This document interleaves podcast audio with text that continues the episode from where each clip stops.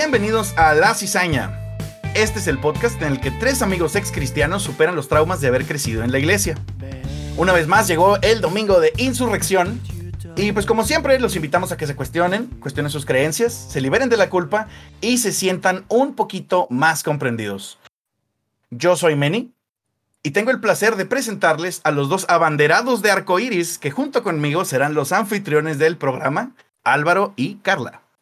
Hola, cizañeros, qué bueno que están aquí de regreso en este domingo de insurrección. Qué chido que nos acompañan una vez más a, este episodio, a este su podcast. Este, estoy muy emocionada y un poco temerosa por el tema de hoy, pero creo que nos vamos a divertir mucho. Espero que sea más diversión que cualquier otra cosa. Pero si logramos sacar traumas, este, bueno, pues siempre, ¿no? La catarsis siempre es buena. Hola, hola a todos. Yo soy Álvaro. Un domingo más, un domingo de insurrección. Y estamos como cada domingo muy, muy emocionados por este tema. Igual como dice Carla, sí, ahí tenemos un poquito de, pues, nervios, ¿no? Porque es un, un tema un tanto delicado en el sentido de que ha causado, bueno, como todos los temas, mucho daño en la, en la gente. Pero el día de hoy tenemos eh, otro invitado, un invitado muy especial. Eh, él ha sido uno de mis mejores amigos desde la secundaria. Eh, y pues él tiene una historia, un testimonio muy, muy impactante, ¿cómo no? Eh, y pues sin más preámbulos, él es Ramiro Piñón Manini. Eh, hola. Hey, Manini. Hola, ¿qué tal? ¿Cómo están? Muchas gracias por la invitación. Dichosos los invitados, ¿verdad? Amén. A la mesa de la, cizaña. Amén. Eh, pues nada, muchas gracias por invitarme al domingo de insurrección. Qué padrísima, qué padrísima frase, me parece muy atinada.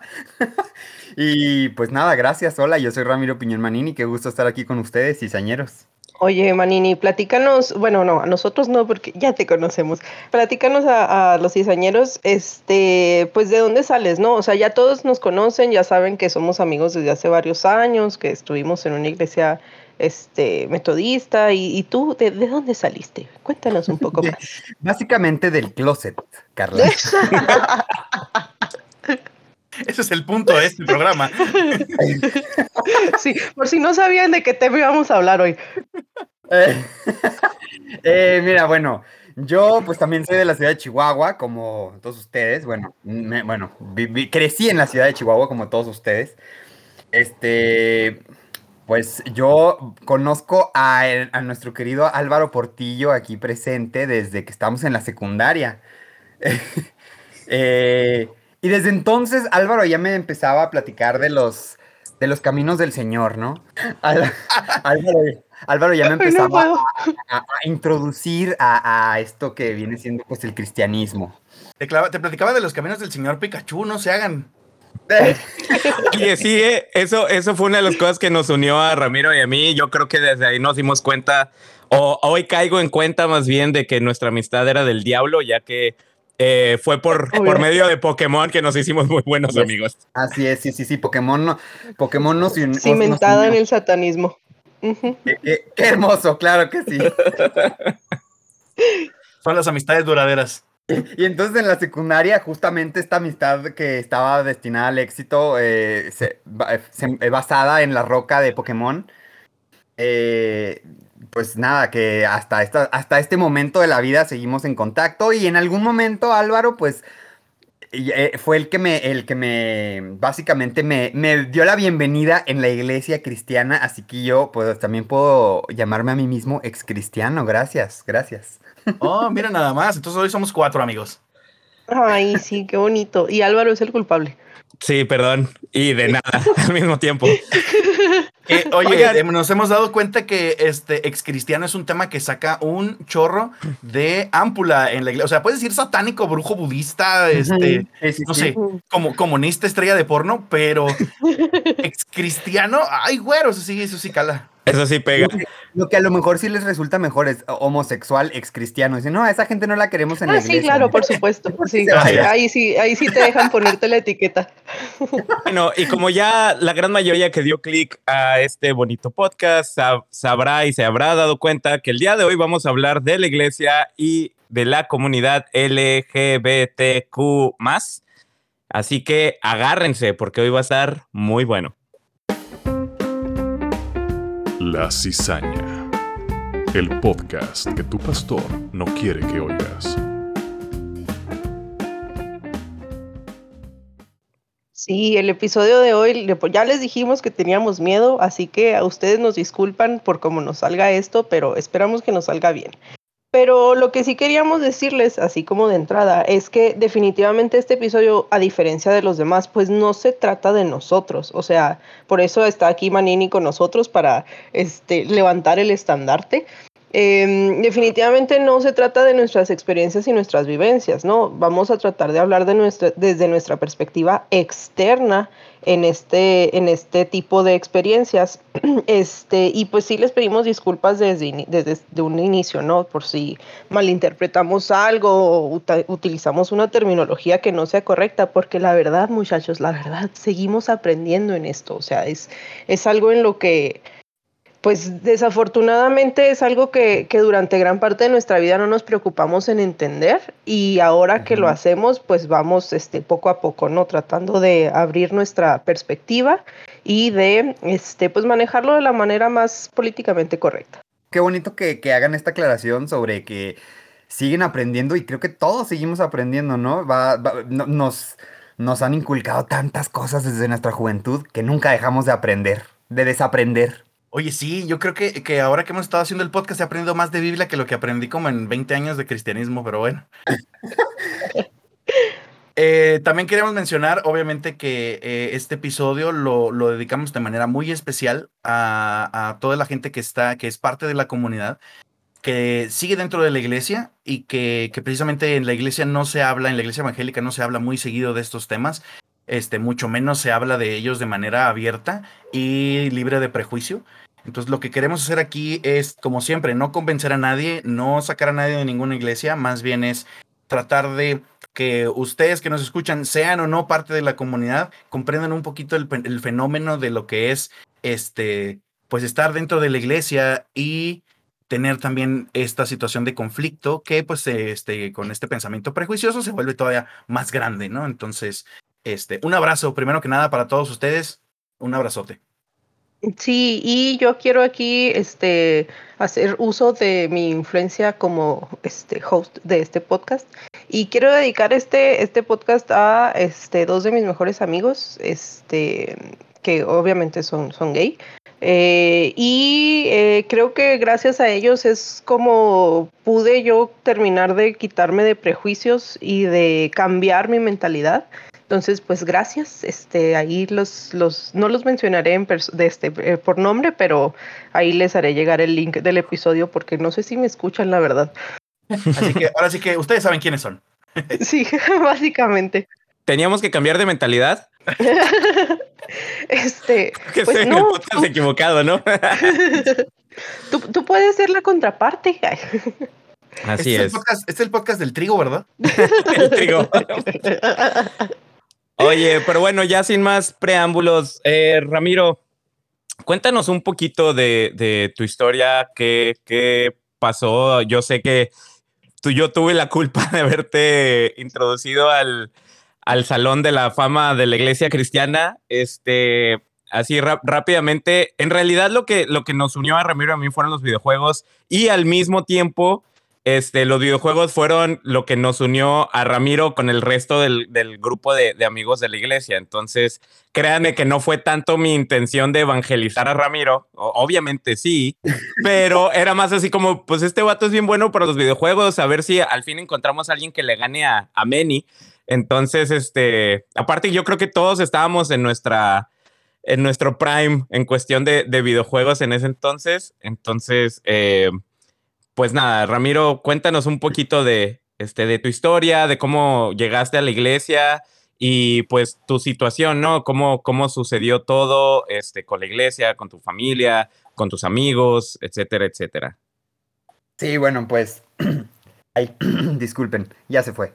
Eh, pues básicamente, pues lo, lo, que ya sabes tú y ustedes, ¿no? Es que yo conocí a Álvaro cuando estábamos en la secundaria, nos super hicimos Mm, o sea, nos hicimos súper buenos amigos, este, Y, Puedes decir, puedes decir mejores amigos. Meni no se enoja. ah, bueno, ah, no, es que no quería yo aquí herir susceptibilidades.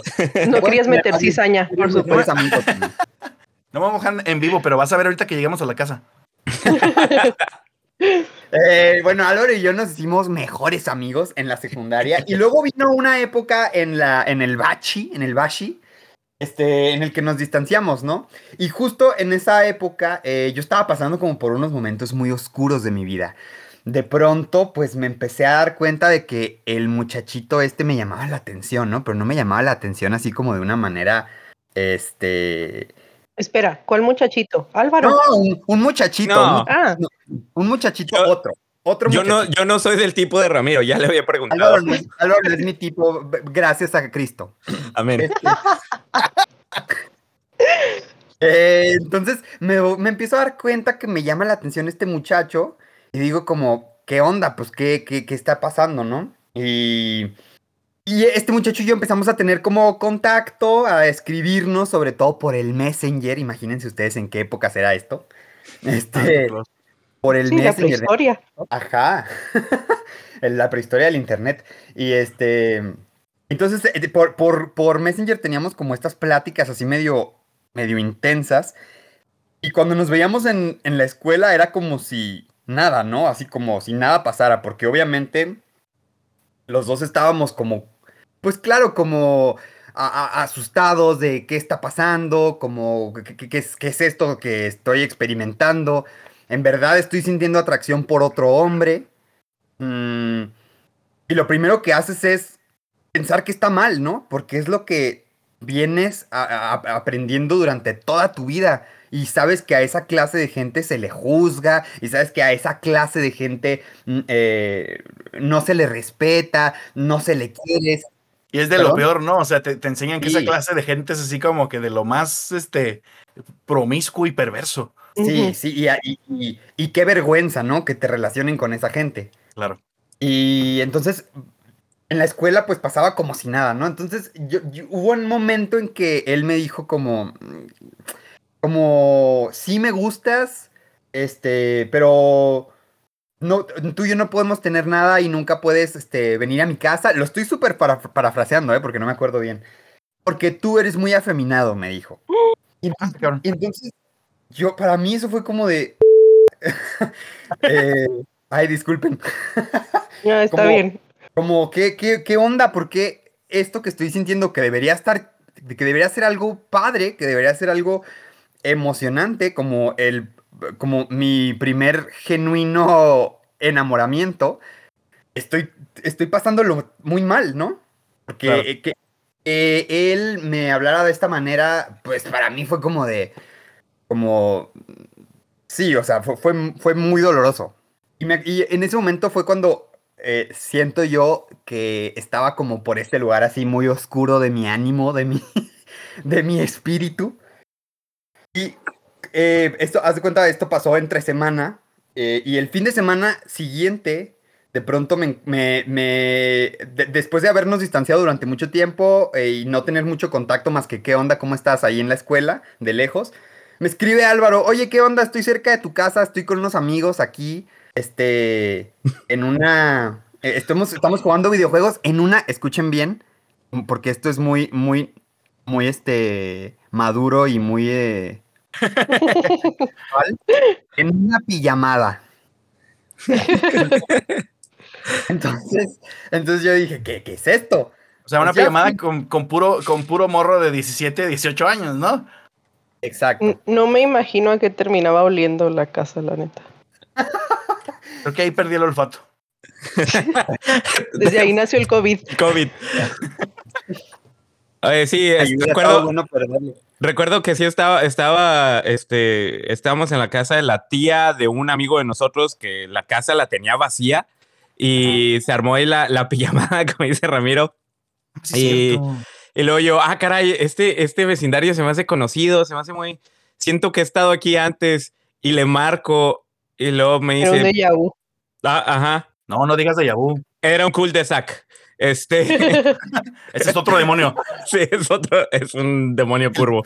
El demonio de las glorietas. ya desde Entonces, entonces todo pintaba mal. sí, ya, te digo, todo, o sea, todo, todo, una, una cosa tras otra. Y total, recuerdo que le, le hablo por teléfono y lo, a ver, no sé si me escuchas, y pegué un grito. y luego volteo y luego Ramiro así en su ventana viéndome.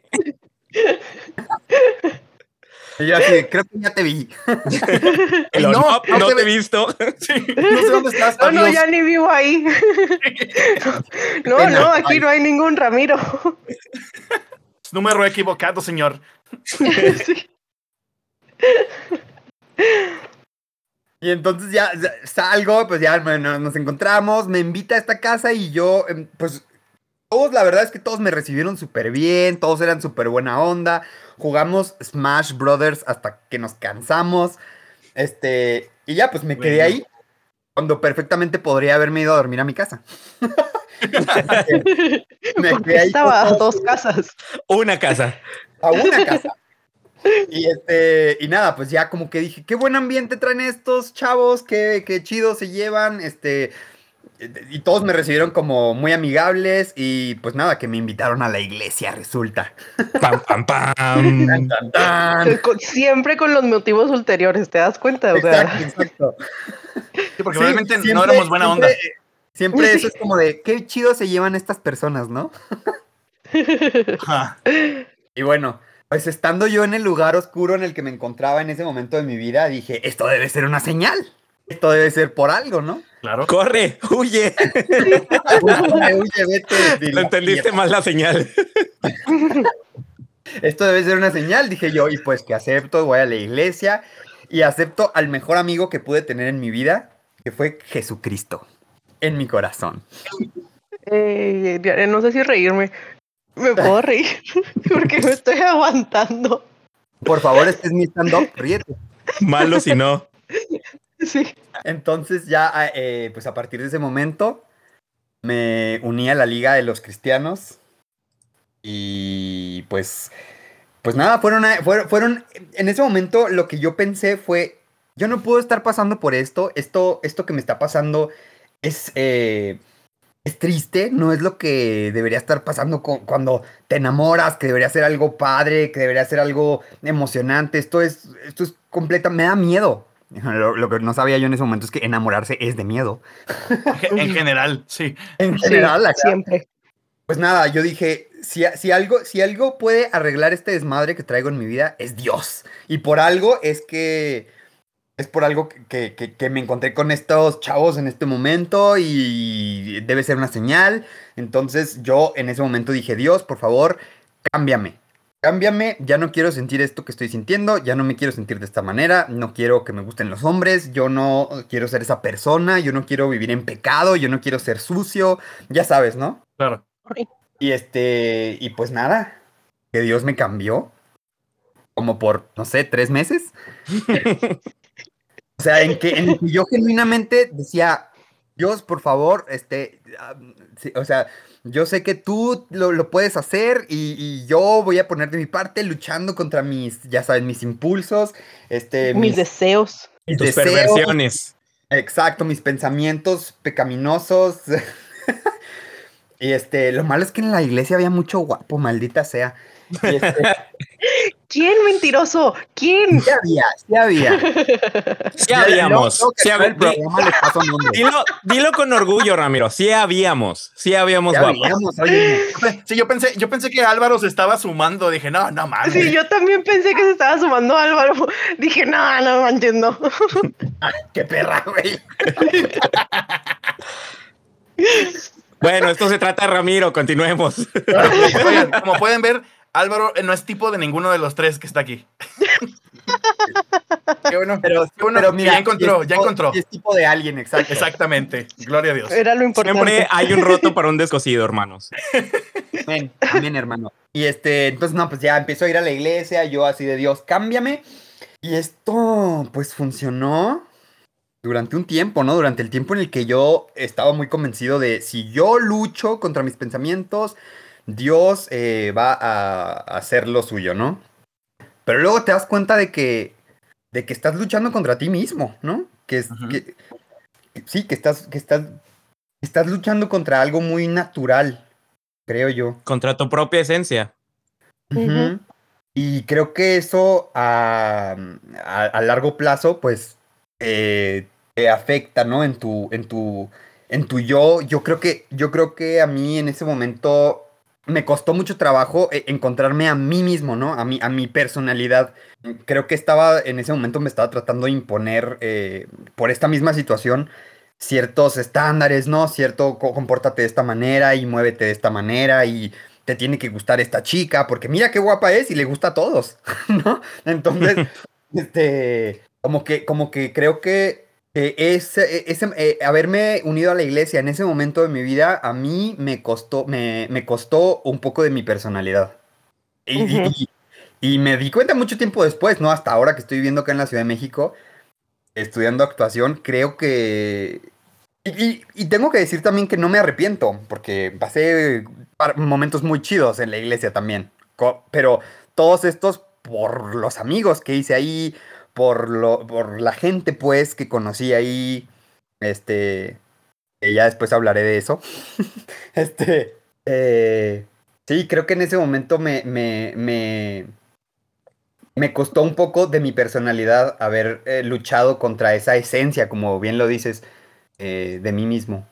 Eh, Creo que este, mm, en cierta manera hemos platicado en los otros episodios eh, que nos pasó un poco, ¿no? De toda la represión que sentíamos en, en varios aspectos. Este, pero, o sea, di- digamos que sí, como, como esta cuestión de que la iglesia a veces trata de hacerte como muy uniforme, ¿no? Y que todos piensan muy parecido o prácticamente igual. Y, y yo creo que, que aquí es donde, o sea, en, en tu posición, donde pues era una cosa tan natural la que te decían que tenías que, que reprimir también, o sea, es como, ah, no sé, o sea, no, no puedo imaginarlo.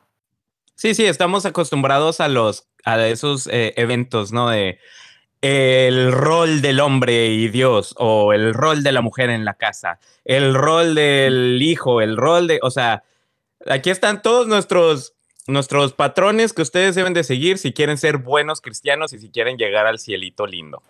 Sí, todo está aquí en estos 66 libros que le venimos a ofrecer en este compendio. En este paquete. Oye, Manini, y platícanos un poquito eh, en qué medida o en qué momento se dio como la ruptura con la iglesia, o sea, la separación. Eh, no, no voy a decir espiritualmente hablando, o sea, literal con el, con la iglesia, sí, o sea, con la, con la, Sí, con la congregación. ándale, así. Eh, pues bueno, todo empieza en 1990. No, no es cierto. Eh, esto- Yo nací en. Fíjate que esto pasa, Carla, cuando cono- conocí a mi primer novio. Eh, no voy a decir nombre, risita. que no voy a ¡Ay, decir qué bonito! Sí. Pero si no hubiera yo sido cristiano, no lo hubiera conocido. Con eso te voy a decir todo. Eh, Qué porque fuertes declaraciones. él- él era ¿Saben qué? Vamos a cristiano. parar la grabación porque necesito el chisme completo. ya sé, ¿no? Necesito nombres, nombres. Y fotos. Ah. Fotos. Es que Carla tiene un nivel de documentación bien pesado. Sí, sí, sí. bueno, De hecho, ¿sabes qué? Ni siquiera necesito nombres, nomás, ni siquiera necesito fotos, nomás dime el nombre y yo aquí investigo. Ya sé. Eres la Sherlock Holmes de las redes. Ujú, Así. Este, bueno, conozco a este chavo, resulta que va a otra iglesia. Órale, qué, qué- qué chido, digo yo. Hay otros, hay otros gays en la Como iglesia. yo. ¿no? Hay otros como yo, ajá. Este, entonces eh, em- empezamos como a salir y él me dice como que él tiene como esta lucha interna también, este, eh, la iglesia nos ha impuesto, ¿no? O bueno, el- eh, la Biblia y sí, pues la iglesia, la congregación. Pues claro que yo luego, luego me espejé con eso, ¿no? O sea, dije yo como, claro, yo también estoy sintiendo eso. Y yo vine aquí pensando que, que Dios me puede cambiar cuando pues en realidad, pues que hay que cambiar, pues, ¿no? En ese momento yo ya lo empezaba a, asimilar. Y entonces, pues empiezas a, salir con él y de esto que conoces a una persona que con la que te entiendes también, que te agarras, ¿no? Así como, o sea, como que no la quieres soltar. Entonces esta persona, eh, un día, como un buen día me dice, pasaron creo que como dos meses que anduvimos así como saliendo y luego ya de noviecitos, ¿qué tal, eh? O sea, oficialmente así de, ¿quieres ser mi novio? ¿Qué tal? Ay, Ay, qué bonito. ¿Quién, le, Sí, pre- quién claro. le preguntó a quién? Creo que yo a él. Ay, qué bello eres. Ay, eres un aventado. Sí, sí. Porque ñoño también, aparte de todo. Este, Ah, claro, parte del grupo. One y eso no se nos quita. Eso es algo completamente ajeno a tu orientación y a tu creencia. Exactamente.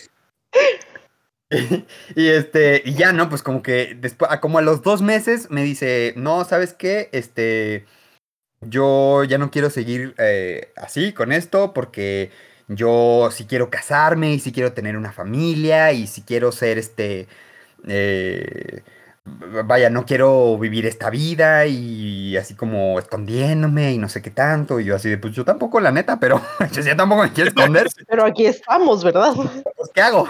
Este. Y ya, como que, pues, no como que, más bien, terminó conmigo. Yo estaba destruido porque yo pensaba que no me iba a volver a encontrar con otra persona, así que, que, que tuviera las mismas creencias que yo, que, vaya, con otra persona gay cristiana. Ujú. Y entonces, eh, después de haber conocido a este chico, pues como que me como que eso me animó, ¿no? A, a conocer a otras personas. Y ya fue hasta que tuve a mi segundo novio. No, no es cierto. Primero, está, está, está, está- ahí está la historia. Salí con otro chavo de otra iglesia. Es que, es que ese fue mi detalle, ¿eh? Ese fue mi... mi, mi Sí, mi. Manini, es que le fallaste, o sea, Sí. de- No, dentro de la pero es que- iglesia. O sea, O sea, no pregunta, no es, no es así como también por el, el hecho de buscar el o, o de no buscar el yugo desigual. Ándale, claro. Para no estar en aquí pecado. el yugo estaba bien parejo, o sea, sí, o sea, igual de en gays. todos los sentidos. Yo, justo eso quería evitar, que se me, que se me juzgara por el yugo desigual. Ándale. O sea, yo quería que mi juicio fuera el que yo ya sabía, mi, mi juicio que yo amaba. Sí. El que yo elegía. Exacto. Y este, entonces, ah, el, el- el caso es que empecé a salir con este otro chico de esta otra iglesia y pues simplemente no hice clic con él, ¿no? Y, y yo pues ya le dije, no, ya no, no, ya no quiero seguir, este, eh, contigo. Este, pues ya que te rompen el corazón se vuelve uno más duro, ¿no? Sí, ya, ya es bien fácil luego. Ahora sí, el Este- no, no eres tú, soy yo. Ah, no eres tú, yo. Y, y entonces lo que pasó aquí, chavos, chavas, es que este chico habla con su pastor. Y entonces resulta que este chico le dijo que, pues es que Manini, que me buscó y que yo salí con él. Y casi, casi que yo lo había pervertido, ¿no? O sea, despe- desgraciado. Despechadote el vato así. Ajá. Sí, y entonces el pastor de ese chico habla con mi pastor. que En ese entonces, bueno, ustedes todos lo conocieron. Este, y, y pues me- el pastor me, me manda a hablar a mí, ¿no? Y desde que me manda a hablar, yo dije, ¿qué está pasando? ¿Qué, hice? Eh, Este Eh, auxilio.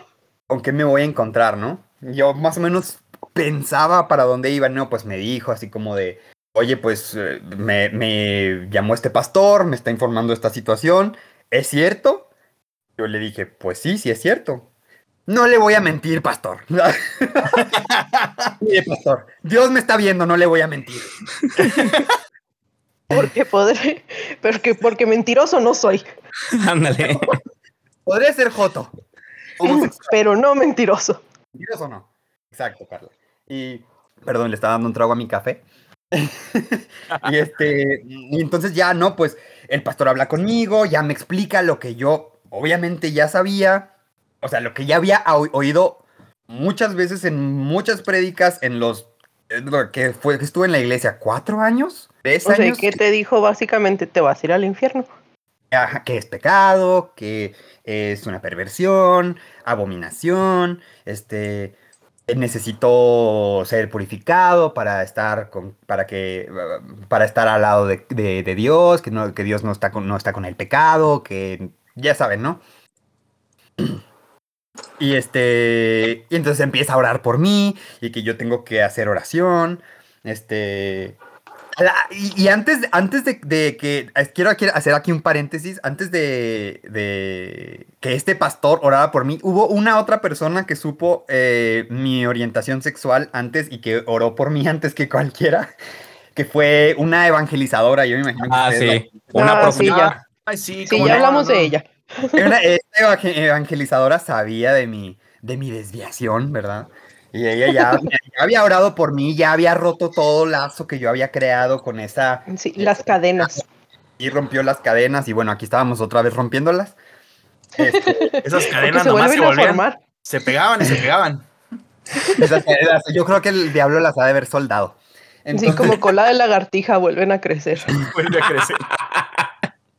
Y entonces, exacto. Y entonces, este, pues ya, en ese momento, para ese momento en la iglesia, pues ustedes no me dejarán mentir, ya la gente me quería, ya estaba yo más metido que en la iglesia que qué, ya estaba en el programa de radio, en el grupo de alabanza, en el grupo de jóvenes, en todo. Con los niños. Sí, la verdad es que usted, como ya lo ha escuchado en esta última media hora, este, Ramiro es un joven muy simpático, entonces pues obviamente se hizo así, este, súper compa de la gente, todo el mundo lo, lo, apreciaba porque la verdad, pues eres bien chido. Entonces, no te fue muy difícil llegar a, a este, a, colarte así a todos los detalles de la iglesia. Um, deja, tú lo, deja tú lo chido y me voy a escuchar bien barbero, pero pues la verdad Ramiro tiene mucho talento en las artes, sobre todo en lo que es este actuación, este, y luego pues aparte canta y todo, entonces el carisma que tiene Ramiro, pues obviamente este, ayudó a que, que pudiera estar casi en todos los ministerios posibles. Nomás no entró a los, las mujeres de doble bendición porque no es divorciado. o viudo. No soy divorciado, pero... pero mira, señora, sí soy. Si hubieran sabido de los, de los dos novios, igual sí lo dejaban entrar. Les hubiera yo dicho, miren, ya fui una sola carne con aquel, ya me pueden dejar. y con aquel, buen punto, ¿eh? Buen punto ya conocí varón. Y luego, y luego, este, bueno, eh, el pastor habla contigo, te dice que te tienen que purificar. También esta otra, que también es ex cristiana, también oró, oró por ti. Este, y luego, ¿qué, ¿qué, pasó?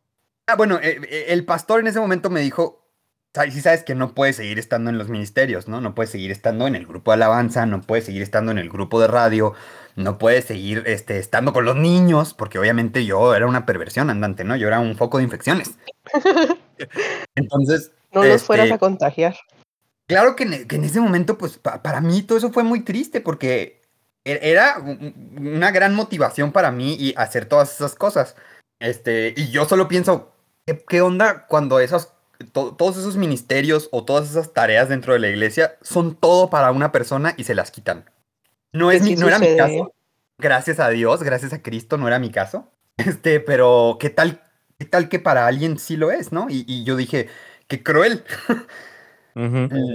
y, bueno, este, no vamos a hablar con tus papás, este, pero yo quiero que tú hagas un compromiso conmigo y, y que, y, decidas cambiar. Básicamente me dijo, si no cambias o, si no ah, e, este, dejas atrás tus ideas pecaminosas, voy a hablar con tus papás. Oye, pero así como, no vamos a hablar con tus papás, pero de repente vas a dejar de estar en todo lo que estabas, que era muy visible, así de, güey, alguien se va a dar cuenta, ¿no? Y tal vez los dos señores que viven conmigo. que algo no Oye, pero aparte te fijas la irresponsabilidad, o sea, porque digo, estoy consciente de que no eras un niño en este momento, o sea, ya, ya eras, eh, voy a decir, un semiadulto. Pero, pues de alguna manera todavía, pues dependes de tus papás, ¿no? Digo, sigues viviendo con ellos. Y te fijas la responsabilidad de, de, mm, no voy a hablar con ellos, o sea, no le voy a decir, va a ser nuestro pequeño secreto. O sea, incluso, y, qué bueno que no te pasó a ti, pero te das cuenta del de, peligro Sí, del peligro, del peligro potencial de que eso suceda. O sea, de que una figura de mucha autoridad que ahorita está controlando, como dices tú, o sea, estas cosas que a ti te motivan, que, que, que te está controlando las cosas en las que puedes participar o no. Y luego que, que, lo dejen entre ustedes, o sea que no, no, no lo vamos a decir más porque aparte de eso es así como que este sello de la iglesia, ¿no? O sea, de que nadie se entere, o sea, no, no lo vamos a decir, pero ni siquiera con tus papás, o sea, no sé, se me hace muy irresponsable, se me hace de hecho como mal, o sea... Fíjate que no lo había visto de ese lado, ¿eh? Ajá, eso sí es perverso. Y mucho ojo. Desde, desde, ese lado, Carla, y, y, y me, me acabas de me acaba de explotar la tacha en la cabeza. Yay, trauma me desbloqueado. de dar, sí, me acaba de dar un trauma que no sabía que tenía. Sí, no manches, o sea, yo por ejemplo, ahorita tengo, eh, para los que no saben, creo que esto ya no lo había comentado en el podcast, pero yo tengo un, un hijo, un hijastro de 19 años. Y, y, yo me imagino si ahorita él estuviera en una situación, no hablemos de orientación sexual, o sea, de cualquier otra cosa, y que alguien en una posición de poder le dijera, no le voy a decir a tus papás, Uh -huh. Hijo de su madre, no. O sea, mira, hasta me puse chinita, o sea, me dio un chorro de cosas. O sea, vas y lo madreas, ¿no? Con ganas. Pues sí, o sea, ¿cómo, ¿cómo me estás ocultando un aspecto tan importante de la vida de mi hijo y más sobre el que tú estás influyendo? Porque, es, o sea, esto, esto, es un chantaje santo, ¿estás de acuerdo? O sea, exactamente. En nombre, en nombre, sí, en nombre de todo lo que es santo y bueno, que es, es de tu ministerio, voy a guardar este secreto y te lo voy a quitar si no actúas como yo quiero. O sea, no mames, Ajá. en cualquier otro contexto eso ya es criminal. Sí, de hecho. Wow. Wow, me acaban de, me acaban de volar la cabeza. Lo sentimos. O sea, porque, porque, porque pues fui, fui. Vaya, en ese momento el miedo, pues te hace como de, sí, sí, a huevo, no le diga a nadie. Obviamente, eres un adolescente y luego tienes esta parte de tu vida que ocultas este, fervientemente, pues obviamente estás aterrorizado, ¿no? O sea, que nadie se entere y, y, y pues sí, o sea, dices que sí a todo. Uh -huh. Sí. Y luego... bueno, y luego da, le das su sorbito al café y, lo, y luego... ¿Y qué más? Y una mordidita a la concha, así. Pero, faltó el, pero pues cada quien. No, ¿verdad? a la concha no, ya dijo pues, que no le gusta. Ah, cierto, ¿verdad? Al virote. No, porque concha, pues no, ni con café. Ah, no es cierto. Este, bueno, pues para ese momento, pues yo accedí, obviamente, pues ya yo oraba todos los días, claro, y tenía que venir una vez a la semana con el pastor a platicar con él y que orara por mí y yo platicarle como qué había estado haciendo durante la semana, qué había estado haciendo Ay. de mi vida. Ay, uy, no manches. Bueno, pues a, a estas alturas eh, yo conocí a otro muchacho. Ser, las oraciones no fueron muy efectivas. Esto fue, esto fue ya gracias a, y por culpa del internet, ¿eh? eh Oye, pero antes de que continúes, una pregunta. ¿Qué tan detallado tenías que contarle al pastor? O sea, así de que, ah, tuve un pensamiento malo, este, ah, le vi las nalgas a ese chavo, o, o nomás no, así de que, no, tan así. Así como, como una plática cortita, no, no, era, no era como una confesión, era como de, ¿y cómo vas con, con tu problemita? Casi, casi, ¿no? Sí. con tu situación. No, Dios pues, nos libre de mencionar la homosexualidad. Ajá. ¿Cómo, ¿Cómo vas con tu situación? Y yo, no, pues ya le contaba como de, ah, pues he estado orando, este, pues ya sabes, ¿no? Pues lo que tenía que hacer, pues mejor, orando y ya sin pensamientos. Ahí la llevamos, hermano, ahí la llevamos. Sí. Ahí la llevamos, exacto. No, no, he estado pensando en Jesús, pero de manera heterosexual. no, no homo, pastor. Sí. Este, entonces, ya con, conocí a este chavo y pues nada, nos empezamos a noviar. A noviar. Sí, así fue, nos noviamos. este, y obviamente, pues ya el pastor como, eh, como que en algún momento solo dejamos de tener nuestras pláticas, creo que pasó como durante un mes o mes y medio. Entonces ya pues empecé a conocer a este chavo y nos hicimos novios y resulta que ahí la estupidez la cometí yo. Porque en una factura de teléfono mi mamá lo ve y dice como, ¿qué pedo, Ramiro? ¿Por qué estás gastando tanto en teléfono? Pues yo, bien estúpido, este, desde San Antonio, Texas, le, le hablaba y le mandaba mensajes. Ay, ternura sabes, de Dios. En estúpido, pero estúpido de, por amor. Estúpido sí, sí, por sí. Amor. Así es uno de pendejo cuando se enamora. Y este, hasta le dan ganas de casarse. Ah, Ay, no se crean mis amores. Pisaste todos no, los callos, Manini, todos.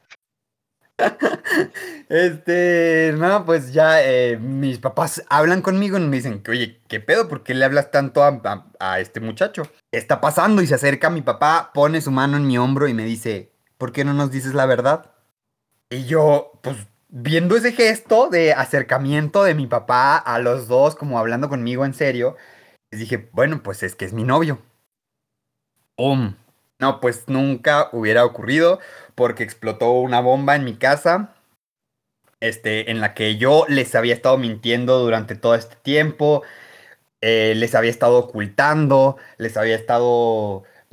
mm, Sí, era otra persona completamente distinta a la que ellos tenían, esta- habían pensado que era. Haz de cuenta que les habían cambiado el hijo.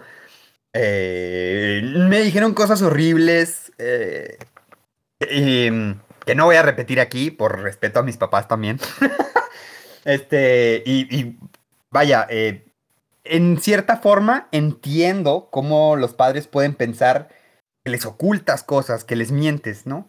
Pero también, si de parte de ellos, de parte de una congregación, de parte de una sociedad, todo lo que recibes son, son cosas negativas, son eh, peyorativos, son insultos, son burlas, aunque ellos crean que no lo están haciendo hacia ti, si lo hacen a terceras personas y tú escuchas todo eso, claro que lo recibes. Y, y yo creo que, que esto es algo que, eh, bueno, tal, tal vez ya Ramiro nos pueda platicar un poquito de cómo enmendó la, la situación con, con sus papás, pero, por ejemplo, eh, un caso que a mí me pasó es, y cada ratito es platicando con mi mamá, que es, es ya es cizañera, escucha el, el podcast. eh, ella me dice, ella, ella siempre me dice, es que primero que nada me pidió disculpas, segunda me dice, es que yo pensé que eso era lo mejor para, para ustedes, para, para ti, estando en la iglesia y todo, y tú no, como que no te quejabas o no, nunca externaste este, esta situación de, de traumas, de dolor. Y, y pues obviamente, pues como que, como dices tú, Ramiro, o sea, viene de- desde un punto de vista de la influencia de la iglesia, donde la iglesia, todo lo que nos dicen allá arriba, entonces este, tenemos que creerlo. Entonces, si ya nos dicen que una cosa está mal, la cultura también en ese entonces, pues estaba muchísimo más cerrada de lo que está ahorita. Entonces, pues obviamente como que es, es un pecado, ¿no? El, el- cualquier situación ajena a la, a la iglesia es un, es un pecado. Y pues uno piensa, ¿no? Que eso era lo, lo correcto y que pues en realidad tú eras el que estaba mal. Claro, sí, sí, claro. Y cuando tienes toda esta doctrina, ¿cómo, cómo puedes pensar en ir en contra de ella? Exacto. Sí, y desafortunadamente aquí pues no es solo una doctrina o no, solo, o no solamente son creencias eh, religiosas, ¿no? Sino culturales. Entonces, pues ahora sí que le diste en la madre a todo, ¿verdad? Pero qué bueno, bien por ti. Fíjate, fíjate, Carla, que a pesar de que, de que fue un momento horrible de mi vida, o sea, de que me- mi familia me dio la espalda, algunos amigos me dieron la espalda, eh, cosas horribles estaban pasando en mi vida, sentía que me había quitado un peso de encima. O sea, Pues sentía claro. un alivio impresionante. Y es que creo que al final, este, volvemos. Yo hablo desde mi perspectiva externa, eh, pero creo que al final, cuando, de- cuando empiezas a ser tú y dejas de ocultarte, independientemente de si los demás están de acuerdo o no, pues eso es lo que te libera. Sí, pues se vuelve de un yo contra mí mismo a un yo contra el mundo, pero al menos eres yo, o sea, eres, eres tú mismo. Exacto. Qué bonito. Qué bello. Ya, ya- Oye, ya sanando, sanando también tus traumas, no te preocupes. bueno, Sí, pasa. Ya los, des- ya, los, ya los desatamos, vamos a tratar de enmendar poquito también el trabajo. Oye, yo, yo me acuerdo cuando, cuando pasó eso que este, hasta pues te saliste de la casa. Este, me acuerdo que siempre Manini siempre era así como que bien, bien fresa y tenía, este, pues era, era de lana, entonces tenía que el, el videojuego más nuevo, tenía la pantalla más grande que, que había visto en toda mi vida, una televisión enorme, Es que este, casa grande, el- el- los celulares nuevos y todo. Y recuerdo que después de que pasó esto, yo eh, fui a visitarte a un mini departamentito, un cuartititititito que estaba enfrente de un parque.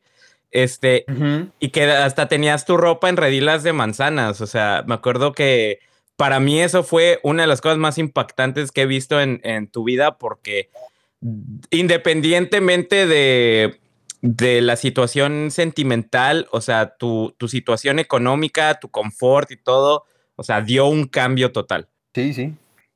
Y Sí, que no mi- sé o sea- cómo va a sobrevivir. Yo sé.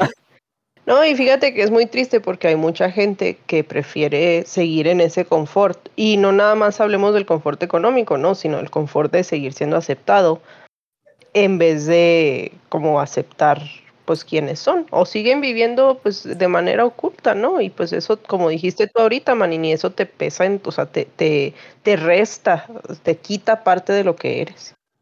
Es muy aceptable, o sea, muy respetable, vaya. Si hay alguna persona que nos está escuchando que está en el closet y no se siente seguro de hablar de esto con su familia, de salir del closet, no lo hagan. Si no sienten que están en un espacio seguro, no lo hagan. Si sienten que los van a violentar, que los van a, que les van a cortar sus recursos, que van a, eh, no lo hagan hasta que ustedes se sientan con la estabilidad económica, emocional suficiente para hacerlo. Entonces sí, pero por, por lo pronto, si no se sienten seguros, no lo hagan. Perdón, solo era un breve anuncio. Oye, no, qué, No, qué buen disclaimer, ¿no? Sí. Porque uno diría, no, tú revélate y sé quién, quién eres y todo. Pero pues, como siempre, ¿no? Uno, uno a veces habla de una perspectiva que no conoce. También tu, tu integridad física este, es importante, pues, cuidarla, ¿no? No, es que es, es muy importante. eh, eh, Yo ahorita estoy hablando de que se me quitó un peso de encima, pero también estoy hablando de todo lo otro que pasé. Y yo la pasé bien. O sea, yo la... pa- Hay gente que, o sea, corre en peligro hasta su vida. Entonces, no, no lo hagan si no se sienten seguros y tienen una familia extremadamente homofóbica. No lo hagan. eh, este, eh, eh, ten- hablen con una persona de confianza, hablen con un psicólogo. Hay líneas de ayuda eh, que si de alguna manera me pueden seguir en mis redes sociales, las estaré compartiendo. Este, hay muchas formas de hablar del tema sin correr riesgos. Y tal vez me vaya a echar a la comunidad eclesiástica encima, pero de preferencia tampoco alguien de la iglesia, al- algún profesional y ya tal vez más adelante, pero sí, ahorita la iglesia está, está muy, digamos, atrasada en esos temas. Sí, pues traten de que sea alguien que no los va a juzgar. Sí, o sea, miren, eh, porque también luego, luego le echamos un chorro a la, a la iglesia, ¿no? Y como siempre, este, un poquito en, en defensa de esta situación. Eh, así como me, me impactó mucho lo que platicaba ahorita Manín de, de que mm, llegó con el pastor y el pastor le dio una especie de terapia ahí rara. Y este, de que tenía que ir a platicarle su vida y qué había pensado y qué había hecho. Y la verdad es que mucha de esta gente, incluso aunque tengan buenas intenciones, no están preparados. O sea, la gente en la iglesia no sabe lidiar con esto porque o pensaron toda su vida que no debería de existir y que por ende no tenemos que prepararnos para lidiar con un conflicto de esa naturaleza. O simplemente piensa que es, pues, que es pecado y que debería de hacer lo posible por quitarte esa, esta tendencia, ¿no? En lugar de ayudarte a explorar tu sexualidad. Entonces, eh, no es, incluso no es que sean malos, no es que la gente de la iglesia sea mala, es que eh, los han preparado para que piensen que no es posible. Exactamente. Sí, o sea, viven en su, viven en ese paradigma y pues esa es la única mentalidad que tienen, ¿no? O sea, nada fuera de eso es una posibilidad. Ya, pues lo bueno es que, gracias a Dios que el pastor no me ayudó a explorar mi sexualidad. Gracias a Dios por eso. Ahí sí Este, hubiera sido una historia totalmente diferente. Sí, otro episodio completamente. No, de hecho creo que ya vez- sería una carpeta en fiscalía. Exactamente. Tal vez estaría en la cárcel o algo así. Uy, Pues- para, para las, este, para los porcentajes no creo, pero bueno. Ay, Pues ya que hablas de esto, Meni, tú, tú estabas mencionando de que hay, hay gente que, que justo tiene las mejores intenciones, pero no están preparadas, ¿no? Cuando yo hablé con mi familia, ellos me llevaron con un terapeuta y en este momento estoy haciendo señal de comillas en mis manos. Claro. Eh, era, era un terapeuta cristiano este, para que me ayudara a corregir mi desviación sexual, ¿no? Entonces, desde que, Como- desde que yo Como llego- si fuera espalda. Ajá, como un ortopedista, O sea, al quiropráctico sexual. Ándale. ándale. Oye, idea millonaria. Déjame la nota. No, Carla, no lo uses en contra de almas en No, desgracia. no. No, no, este es, este es otra. No, es un muy buen Es negocio. otro. Sí, este es otro tipo de, de quiropráctico sexual. ¿Has visto el Cirque du Soleil? Perdón, perdón, ya. Yo, yo empiezo a ir con este quiropráctico sexual y lo prime- la primera sesión él me habla de que, o sea, la prima- lo que él me dijo primero es, bueno, ¿tú crees en Dios? Yo, sí. ¿Tú sabes que esto no le gusta a Dios? Yo, pues sí. Así, O sea- es el momento de levantarse y salir corriendo. Sí. Exacto. No, y justo eso es lo primero, si eso es lo primero con lo que te, con lo que te, te, te atacan, pues, porque es un ataque, es un ataque interno, es como de, tú crees en esto, ¿no? Pero entonces, si crees en esto, no puedes hacer esto. ¿Qué estás haciendo? Eh, entonces es como, eh, ¿tú, ¿tú crees en Dios? Yo, sí, eh, sabes que esto no le gusta a Dios. En ese momento dices como de, sí, claro, pues yo estoy en contra de Dios. ¿Qué estoy haciendo? Y entonces empieza a decirme que yo, que yo, que esto era una desviación a raíz de una adicción al sexo. Háganme ustedes el favor, yo, un, un ñoño de 20 años teniendo una adicción al sexo, Manini, no te sabía esas mañas. Pues ahora ya me las conocen toda su audiencia. Y no, pero es que está como mi, mi espíritu de, de fornicación y adulterio. O sea, Ándale, hágame la buena. ajá, bueno, fuera. Háganme la buena. Que dice Ramiro, ojalá, ojalá fuera. Onta, pues mi adicción para satisfacerla. No, Este, pes, no pesco ni madre. Y luego lo que pesco es puro cristiano, no, pues. Que no aflojan. Oye, ¿tú sí hiciste caso cuando te dijeron que tenías que ser pescador de hombres? Exacto. Cuánta contradicción. Eh, pues entonces eh, eh, me empie- empiezo a ir con este señor, con este terapeuta, y a raíz de que un, mi- el, el señor le dijo, el, el licenciado este, por, porque así le decían, ¿no? El licenciado, no sé si era licenciado o no, o era licenciado en marketing o en no sé qué, A pero... lo mejor era, sí, ándale, a lo mejor era la, era la E. Ajá. Pues ya yo le dije, él le dijo a mis papás un día como, ¿saben qué? Pues Ramiro no está, él no está poniendo de su parte para cambiar, o sea, yo no veo que Ramiro quiera cambiar. Pues claro que no. Yo, y, este, pues yo ya en ese momento ya estaba muy asumido de, güey, esto soy yo y no lo voy a cambiar, no, tengo, no hay nada de malo en mí. Y es, eh, es cuando mis papás me dicen, bueno, si no quieres seguir con, o sea, si no quieres acatar las reglas de esta casa, entonces no puedes estar en esta casa. Si no quieres acatar la orientación sexual de este hogar, Exacto, que es la heterosexual. este, te nos va, sí, ya, pues así fue que agarré mis, mi mal- mis bolsas negras con ropa, Ouch. porque así fue. Si, me- si, si, si Sara está escuchando esto, Sara, un beso. Yesenia, Sara. eh, ellas me- me- me ayudaron a sacar mis bolsas de basura con mi ropa y me fui. Me fui así a vivir yo solo, a explorar la independencia impuesta. Abrupta. Y, y- y- o- y- o- encima de todo esto todavía había gente que me decía, pero no dejes de orar. Y yo, ¿qué? así, claro. Sí. Porque ya ven cuánto me ha ayudado, ¿verdad? Hasta este momento. Sí, sí, sí. Y lo que, y entiendo eh, que de alguna manera mi familia estaba confundida porque me decían como, güey, tú nos metiste en esto. Así como, güey, tú, tú nos hiciste que- cristianos a todos. ¿Qué pasó? Como, Estúpido Álvaro. Estúpido Álvaro. Sí. Por algo me había distanciado de ese pendejo.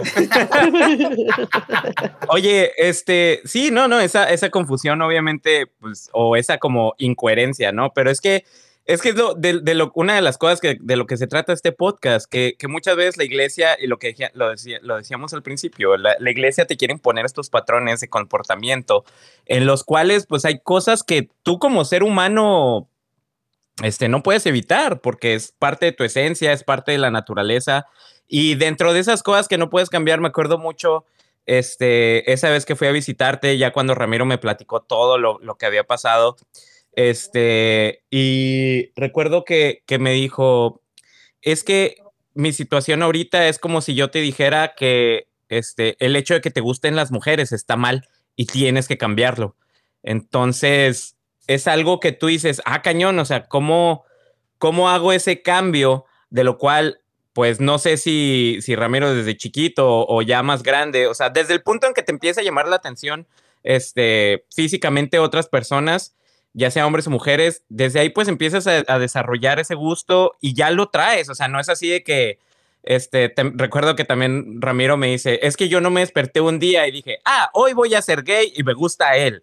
O sea, Y, y es, esa, es esa como naturaleza que, que tiene uno. Y es como te digo, y así me dijo Ramiro, que es como si yo te dijera ahorita que te gusten las mujeres está mal y te tienen que gustar los hombres. Y, y yo como, ahora sí que como heterosexual digo, ah, cañón, pues que no me gustan los hombres, me gustan las mujeres, pero está mal. Oye, una, una amiga platicando de esto también, este, una amiga que también es, es gay, me, me decía algo que yo no había pensado antes, que, que, porque luego también está mucho este debate, ¿no? De si es natural, si es inventado, si es a raíz de un trauma, ¿no? Que a muchos... Sí, este, nacen o se hacen. Exacto, nacen o se hace, ¿no? Que este, estos terapeutas, entre comillas, como dijo Manini Cristianos, este, es lo que tratan de ver, ¿no? Ah, seguramente fue porque tuviste un trauma. Pero lo que me, lo que me decía mi amiga es algo que yo no había pensado, que es, ¿y por qué tiene que ser una decisión moral? O sea, si le quitamos la parte moral a ser o no homosexual, no importa si haces o si naces o te haces, porque realmente es, pues no estoy atentando contra el bien de nadie, entonces no tendría por qué ser algo inmoral. Entonces, si nazco o me hice, debería de valerte sombrilla, mientras que yo sea una buena persona, ¿no? Exacto. Sí, mira, voy a hacer, voy a hacer una analogía y a lo mejor es una analogía muy fuera de lugar. Este, me disculpan si a alguien ofendo, pero en algún punto de la historia era lo mismo eh, ser negro. O sea, es como no es algo que yo haya elegido, o sea, no es algo que yo pueda controlar. Y sin embargo, porque alguien dice que está mal o que es inferior, ya yo me veo afectado por eso y por las decisiones naturales de mi vida que esto implica, ¿no? O sea, y No, yo es tengo que, que- cambiar. Es que, o sea, aunque, aunque tú decidas ser negro, o sea, no debería importar. O sea, aunque no fuera natural, no debería importar. Sí, aquí tú, tú mencionas, tú mencionas algo importante, Meni, que lo volvemos un tema moral, cuando no tiene nada que ver. Cuando no es. No lo es, ajá. Y ya cuando le metes la moral es cuando empiezan todos los argumentos en contra. Eh, de hecho, tampoco tendría que haberlos, pues, porque justo como dices, no estás atentando contra nadie. Sí, o sea, es, eh, eh, tu sexualidad no te define, no define la calidad de persona que eres. Ándale, exactamente. Y bueno, precisamente eh, esa es la intención de, de este podcast, como ustedes saben, que se sientan comprendidos. Y, y la historia que nos ha contado Ramiro en esta ocasión y que nos sigue contando, pues sabemos que desgraciadamente no es la única y como él dijo, él incluso tuvo partes que fueron, este, o sea, le fue bien, ¿no? Hay muchas historias y justamente ustedes, eh, varios de ustedes nos compartieron estas historias, les agradecemos un chorro por eh, ser muy valientes, primero que nada, y, y estar dispuestos a compartir para que más personas se sientan comprendidas. Les vamos a dejar entonces los testimonios.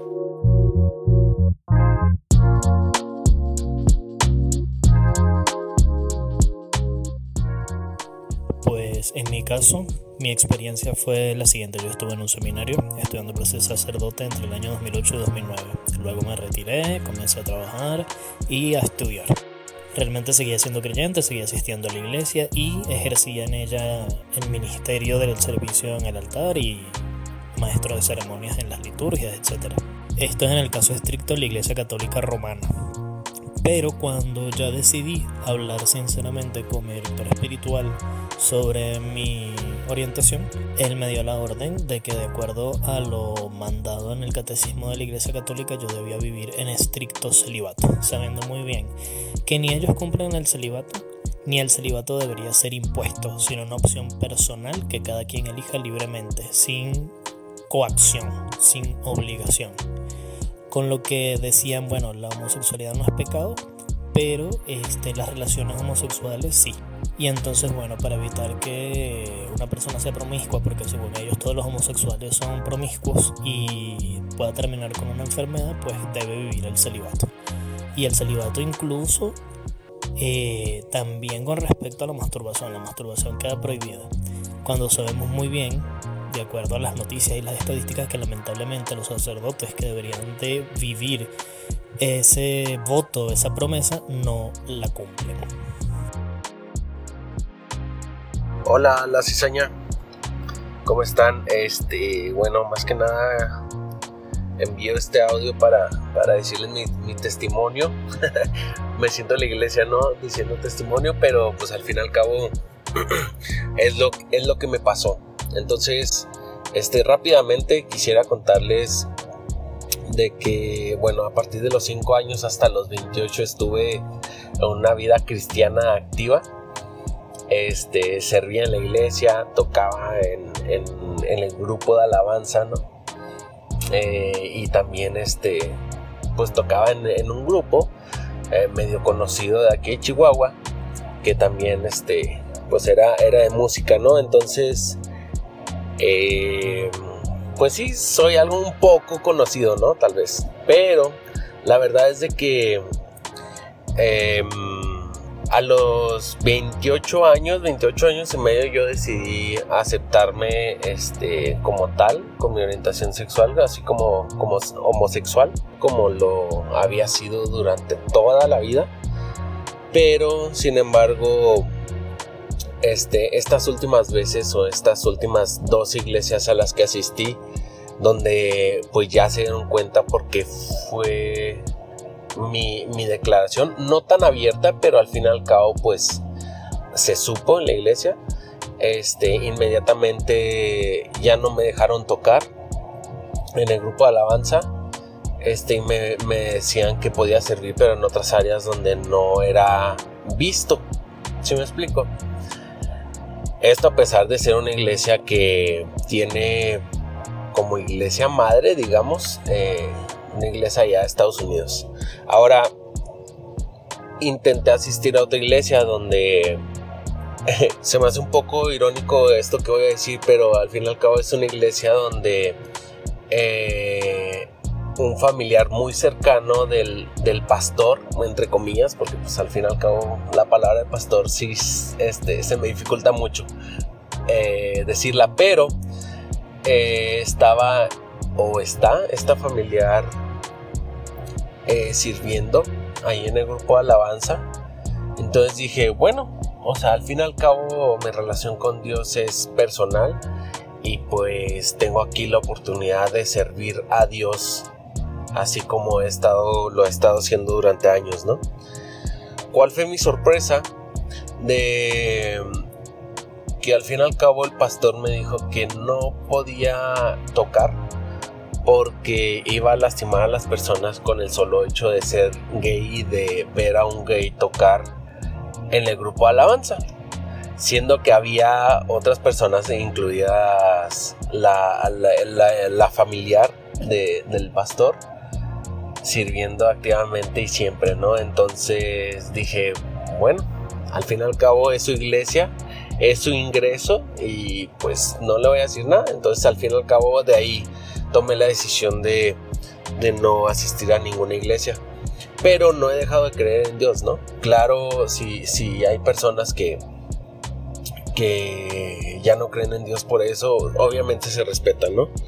Entonces, para finalizar, durante todos estos años este, he tenido varios intentos de suicidio, o tuve, este, por, que me generaba un conflicto en mi cabeza de, bueno, eres homosexual, pero también amas a Dios, entonces eso no puede existir.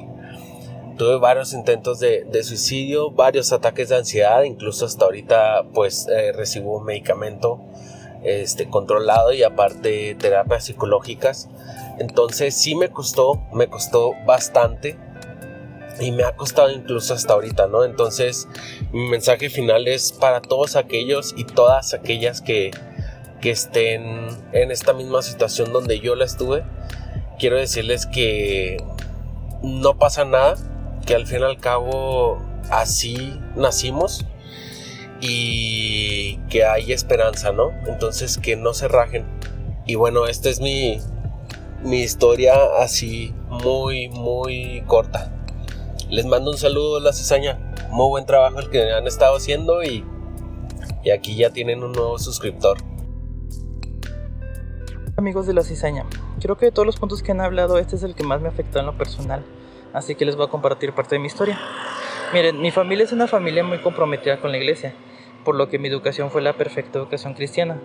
Obviamente no tenía educación sexual, entonces realmente tardé muchos años en entender que lo que a mí no me gustaban era no eran las chicas, sino los chicos. Y a la mitad de la adolescencia comprendí que yo era gay, aunque antes de eso ni siquiera entendía muy bien qué significaba esa palabra. Ellos me enseñaron a ser honestos con ellos, entonces Con miedo se los dije a ellos. Obvio no lo tomaron bien, mi mamá lloró, mi papá se enojó y me regañó diciéndome que les estaba haciendo mucho daño con decirles eso. Después me dijeron que no se lo dijera a nadie más y me hicieron prometer no hacer nada hasta que cumpliera 18 años. Y en los 18 años nosotros volveríamos a hablar del tema. Obviamente nunca volvimos a hablar del tema. Después de cumplir la mayoría de edad fue cuando tuve una novia de varios años para ver si podía vivir de forma heterosexual, pero la verdad, aunque llegué a amarla mucho, nunca me sentí del todo cómodo. Luego que terminé con ella entré en un año de depresión donde no me sentía a gusto en ningún día y aunque no me quería morir, estaba seguro que no tenía también no tenía ganas de vivir. En la iglesia yo seguí igual, participando, aprendiendo, orando, acercándome cada vez más a Dios esperando que con el tiempo las cosas se solucionaran. Recuerdo que muchas veces estuve orando y llorando pidiendo ser curado. A los 23 fue cuando decidí vivir mi vida y tener mi primer novio en secreto. Ahí entendí lo que era la magia de los besos, tomarse la mano, enamorarse perdidamente y todo lo demás. Y a los 24, mientras participaba organizando un evento de la iglesia, tuve mi primer novio oficial que ya conocieron mis amigos más cercanos. Una amiga de la iglesia, solo una, se enteró que tenía novio y a la semana mi pastor se acercó con lágrimas en los ojos diciéndome que tenía que hablar conmigo porque se había enterado de algunas cosas de mí. Le dije que sí, que no había problema, que yo estaba dispuesto a hablar, pero esa junta no llegó y aunque le pregunté varias veces por ella, me dijo que siempre, que estaba ocupado y solo lo fue posponiendo semana tras semana. Después solo me dijo que había enviado una carta diciendo que ya no me podía apoyar como miembro de la iglesia o como organizador del evento y del evento solo me mandaron un mensaje diciendo que no me presentara a la siguiente junta. Luego me enteré por ahí que cuando se avisó en mi institución, solo un amigo me defendió. Ese día creo que comprendí que no importaba quién fuera yo o lo que hiciera, siempre en la iglesia se iban a fijar en una sola cosa y era eso. Con mis papás no me fue mejor. Teníamos muchas peleas constantemente, mi papá insistía en que leyera la Biblia todos los días y que lo mío era algo que tenía mal en la cabeza, que tenía que arrepentirme y cambiar. Ese año huí de la casa de mis papás y dejé de ir a la iglesia para nunca volver. De hecho, no he vuelto a asistir a una iglesia. Al salir me di cuenta de muchos problemas de la religión ah, y conservo pocos amigos de ahí.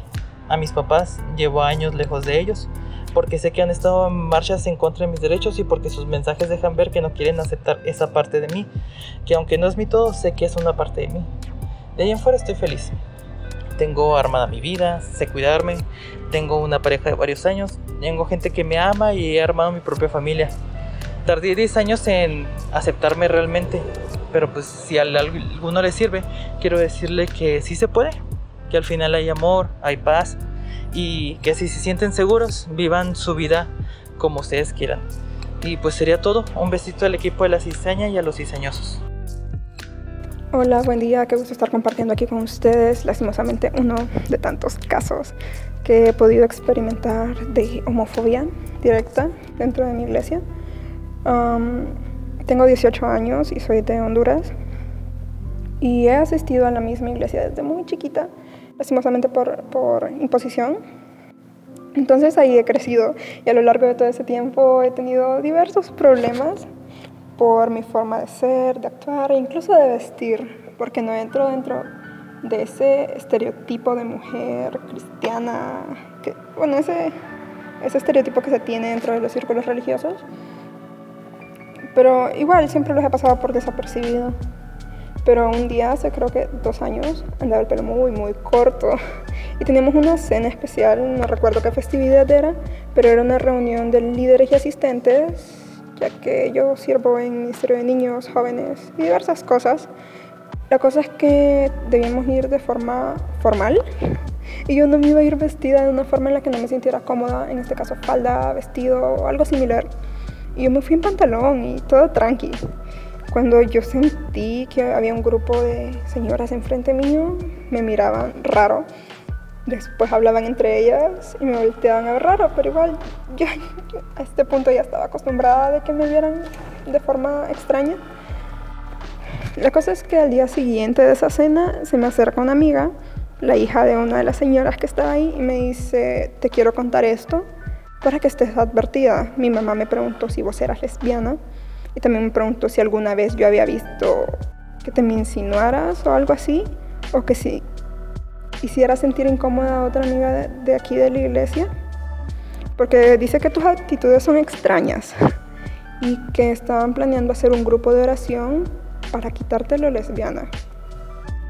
En ese momento no sentí enojo quizás, sino miedo por cómo esto podía repercutir en mi vida personal, en este caso que involucraran, que a mi mamá y qué problemas podría traer en el ámbito familiar. Y también me daba mucho miedo el hecho de que se, esparciera este rumor en la iglesia del grupo y no sé qué, y pusiera en riesgo mi, mi servicio dentro de la iglesia con el Ministerio de Niños o algo. Entonces sentí mucho miedo.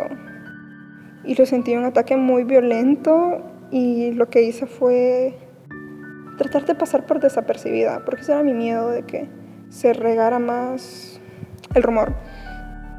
Y bueno, al final no sé, al final si hicieron el grupo o no, pero nunca me hablaron directamente a mí, ni me mencionaron nada del asunto, yo me di cuenta por mi amiga.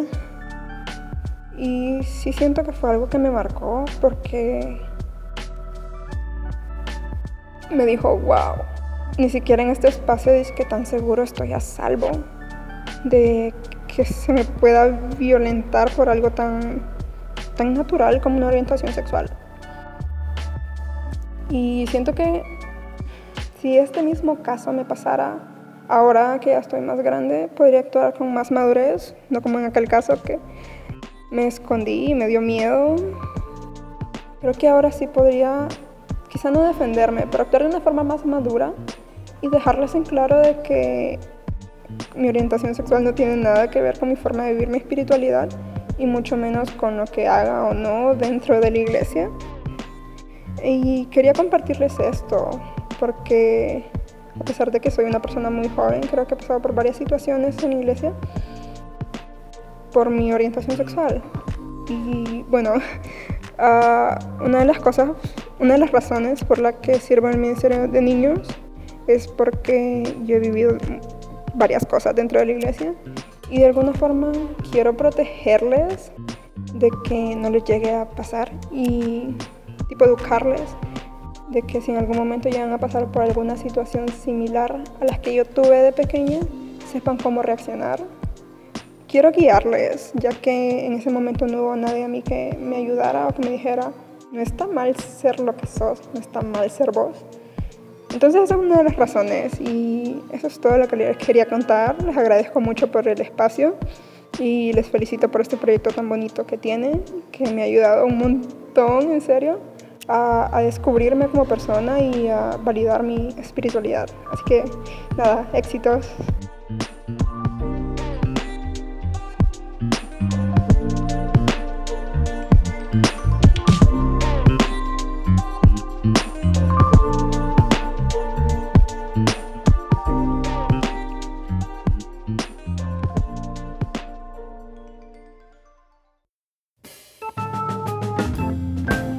Cizaña, el podcast con las conversaciones que la iglesia no quiere que tengas.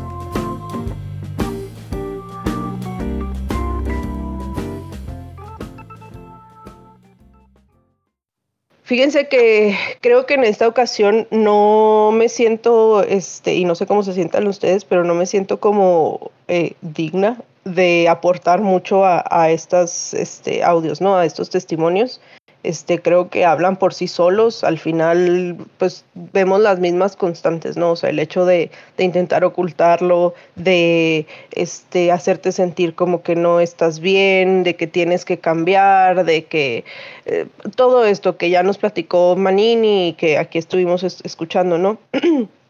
Lo que sí quiero, este, o, o sí me gustaría que, que hiciéramos es, creo que por lo menos yo puedo decir que a lo largo de, este viaje que hemos tenido, de el haber salido de la iglesia y el haber este, deconstruido nuestra, nuestro pensamiento, eh, creo que de alguna manera hemos podido también cambiar eh, los prejuicios, o espero, ¿verdad? Espero que hayamos podido de perdida cambiar los prejuicios que teníamos, ¿no? Porque luego todo esto que sucede que nos, que nos han estado comentando, pues es algo que todos, estando en la iglesia, que todos perpetuamos, ¿no? O sea, el hecho de que se, que se aísle a las personas, el hecho de, quitarles este, las cosas que los hacen sentir bien, como servir en algún ministerio, o sea, como un tipo de castigo, este, es algo que todo mundo dejamos que se haga, o por lo menos nunca hablamos en contra de eso. Entonces, lo que sí me gustaría escuchar, este Álvaro Meni, es como qué, qué parte ustedes conscientemente ahora dicen, yo sí hacía esto o yo sí pensaba así, pero me di cuenta de que estaba mal y ahora puedo decir que, que, ya cambié, ¿no? O sea, que, que era algo que, que, hacía de manera incorrecta porque dañaba a otras personas, pero ahora es algo de lo que tomé conciencia y puedo decir que pues ya no lo hago o ya no soy así. Esta parte eh, realmente para mí es, es muy pesado porque, este, pues Ramiro siendo, como hemos dicho, mi mejor amigo, de mis mejores amigos de toda la vida, o sea, desde los 12, 13 años. Em, pues, pues esa, esa amistad que, tenemos todavía, pues vale, vale muchísimo más que cualquier, cualquier problema que haya, que haya pasado, pero pues yo em, realmente me arrepiento como, como no tienen una idea y yo esto lo he platicado este, en persona con Ramiro, este, pero igual lo quiero hacer de una manera pública. Eh, yo me quiero disculpar directamente con, con Ramiro porque, eh, como hemos dicho, ¿no? Pensábamos que lo que nos decían, que lo que, lo que veíamos en la iglesia, lo que escuchábamos era lo, lo correcto. Y, y yo a Ramiro tal vez no lo haya atacado este, directamente, este, cometí la estupidez de decirle eh, que no estaba de acuerdo con su estilo de vida, pero aún así lo amaba. Este, que no, no sé, o sea, igual es así como el, como el te quiero, pero como amigo, ¿no? O sea, el, típico, este, eres, eh, me caes bien, pero pues lo que haces es una estupidez o está mal, es pecado y pues no estoy de acuerdo. Entonces, por ende, no estoy de acuerdo contigo mismo. Eh, pero más, más que eso, eh, yo me arrepiento mucho de no haberlo defendido. Yo me arrepiento mucho de eh, haber escuchado su historia, haber escuchado desde el punto de vista de la iglesia, de los de la alabanza, de los del programa de radio, de, de los niños.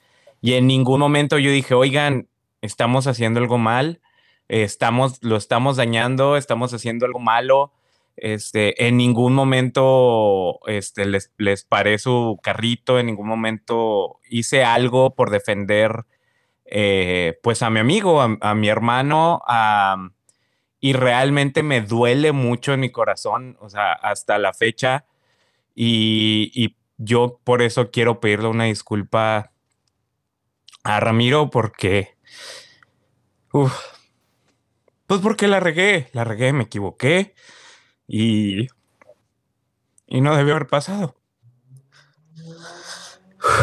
Perdón. Este. No, no te no pidas perdón, güey. ¿Cómo crees? Al contrario. No, sí, perdona, Ramiro. A ti no, me ni basta. No estamos hablando de ti. Entonces, este, sí, sí, la verdad, la verdad, perdón, Ramiro, porque sé que sé que pude haber hecho algo más sé que pude, eh, pude haber hecho algo más, me quedé callado, me quedé sentado y a veces eso es igual de malo que el que, el que tira la piedra, ¿no? Entonces, eh, la verdad, estoy muy, muy arrepentido, pero hasta cierto punto esta experiencia que tuve con, con Ramiro me ha ayudado mucho a entender, este, pues ahora sí que eh, de primera mano a, esta comunidad y, darme cuenta que son personas, o sea, son, son amigos, son hermanos, son familiares, son gente igual a nosotros y en ningún momento debemos pensar que son o inferiores o, pervertidos o diferentes. Entonces, este, este fue mi, como mi, mi confesión. De hecho, em, pues en el más o menos en el mismo tono, creo que yo creía mucho también esto y eh, basándome un poquito en lo que escuchamos en los, en los testimonios, me impacta mucho la, les- escuchar que, que a pesar de todo el dolor que sufren por ser rechazados, eh, muchos de, muchos de las personas que, que están en esta situación es gente que quiere seguir sirviendo, quiere seguir participando de la espiritualidad, quiere seguir este, entregando su corazón en lo que, en lo que cree. Y yo antes pensaba, yo creo que de lo que más me arrepiento es, es eso, de pensar justamente lo que dijo Álvaro, que, que es gente malvada, que es gente que tiene otra agenda. eh, te venden la historia de que los homosexuales son satánicos, de que las lesbianas este, comen niños en el desayuno y... eh, o sea, tú compras la idea de que, de que es gente perversa, gente enferma, y es todo lo contrario, es, es gente. Y este muchas veces nos olvidamos de eso, que es lo primero, antes que ser, incluso antes que ser este, cristianos, son, son personas que merecen todo nuestro respeto y, y ahora lo entiendo mucho mejor. Sí, creo que este algo en lo que yo siempre y, y me, me da hasta vergüenza, ¿no? Porque incluso activamente este fue algo que yo comenté así eh, con, convicción eh, y es parte de esta misma eh, prejuicio, ¿no? En el que siempre nos dicen que, que la comunidad gay son súper promiscuos e inestables y, y, luego lo peor, lo peor es, es que es gente hasta depresiva. Güey, pues ¿cómo no va a ser gente depresiva si, si si viven en rechazo constante? ¿Sí me explico? Y mm, te digo que, o sea, algo de lo que sí yo, yo me arrepiento mucho es que al- alguna vez activamente en, en comentarios o en discusiones yo estaba muy en contra de la adopción de, parejas este, homosexuales, ¿no? O sea, no, no, es que cómo un niño va a ir a vivir a un hogar de esta, de esta naturaleza, o sea, en tanta perversión y con gente tan inestable y, y no manches, o sea, ¿quién soy yo para decir lo que un niño merece o no? O sea, más un niño que no tiene una familia, ¿no? O sea, ¿quién soy yo para limitar este la familia que ese niño debería o no debería de tener? Y segundo, ¿quién soy yo para juzgar la estabilidad emocional de una pareja? Eh, y aquí, así como dijeron ustedes, o sea, no importa si eres dos hombres, dos mujeres, hombre, mujer o, o, cualquier otra cosa como la que te identifiques, o sea, tu estabilidad emocional, tu estabilidad de pareja, tu estabilidad económica, no depende absolutamente nada de si decides acostarte con alguien del mismo sexo o con alguien del sexo opuesto. Hablando precisamente de, de toda esta doctrina y de todo esto que, que, que nos, que nos enseñaron, que vivimos, que este, reprimimos o fueron reprimidos, ¿quieren saber qué es lo que dice la Biblia acerca de la homosexualidad? Por favor. Bueno, pero ¿qué es lo que qué es lo que realmente dice la Biblia o qué es lo que A ver. nos han estado diciendo siempre que dice la Biblia? Sí, o sea, ¿qué, qué es lo que dice la Biblia de la, de la homosexualidad? Nada. Fin de la discusión. Ok, gracias, bye. Gracias por este episodio. Y recuerden, ah, no, Es que es algo, es, es otro de esos momentos así como el que tuvimos en el, en el episodio pasado, gracias a Misael que te dijo que el sermón del monte este, no era original de Jesús.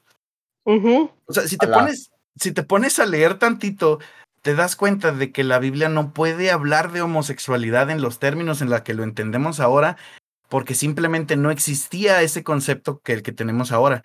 La Biblia, en, en su lenguaje original, no existe la palabra homosexual en el hebreo antiguo, en el griego koine, em, no existe como tal.